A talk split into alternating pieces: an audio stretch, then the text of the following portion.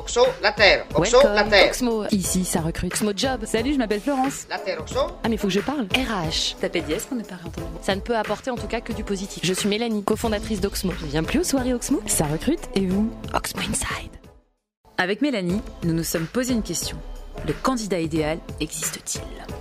Alors c'est vrai que quand on rencontre des entreprises, souvent on a affaire à des managers, des recruteurs qui nous font part de toute une liste de critères euh, qu'ils vont rechercher chez leurs candidats, leurs futurs collaborateurs, collaboratrices. Et donc on va lister effectivement les compétences, le secteur, les secteurs d'activité traversés, les expériences professionnelles, le nombre d'années d'expérience, la localisation parfois parce qu'elle peut être importante aussi en fonction du poste. Voilà, et tout un tas de choses euh, finalement qui feront potentiellement de la personne que nous chercherons et qui cochera toutes ces cases un candidat idéal. Mais est-ce que cela suffit vraiment? Mélanie, qu'est-ce que tu en penses? Vous savez, euh, je ne pense pas qu'il y ait de bons ou de mauvais candidats. Mais vous savez, moi je crois pas qu'il y ait de bonnes ou de mauvaises situations. Effectivement, on a souvent une liste de critères qui sont assez précises, alors tant sur la compétence que sur le savoir-être aussi. Sauf que forcément, euh, un candidat idéal, c'est très subjectif. Ça peut être un candidat idéal pour un certain contexte d'entreprise, un certain environnement, euh, certaines façons de travailler, une équipe. Euh, donc c'est toujours très compliqué pour nous euh, d'être en capacité de cocher toutes ces cases.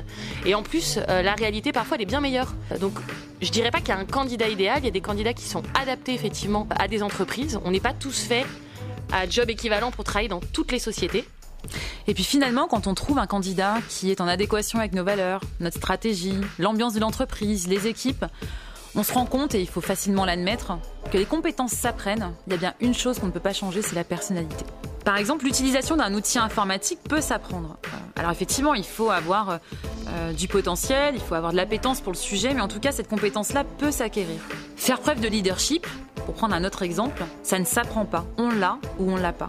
Et finalement, c'est quelque chose qu'on ne pourra pas modifier chez un candidat. C'est quelque chose qu'on ne pourra pas changer. En fait, à trop se mettre de critères, on peut passer à côté de vrais potentiels intéressants pour le poste. L'idée, c'est vraiment de se focaliser sur certains critères essentiels et il y en a d'autres qu'on peut vraiment mettre de côté et qui du coup nous permettent d'ouvrir un peu le champ des possibles et d'avoir des propositions euh, qui puissent être extrêmement intéressantes pour un poste.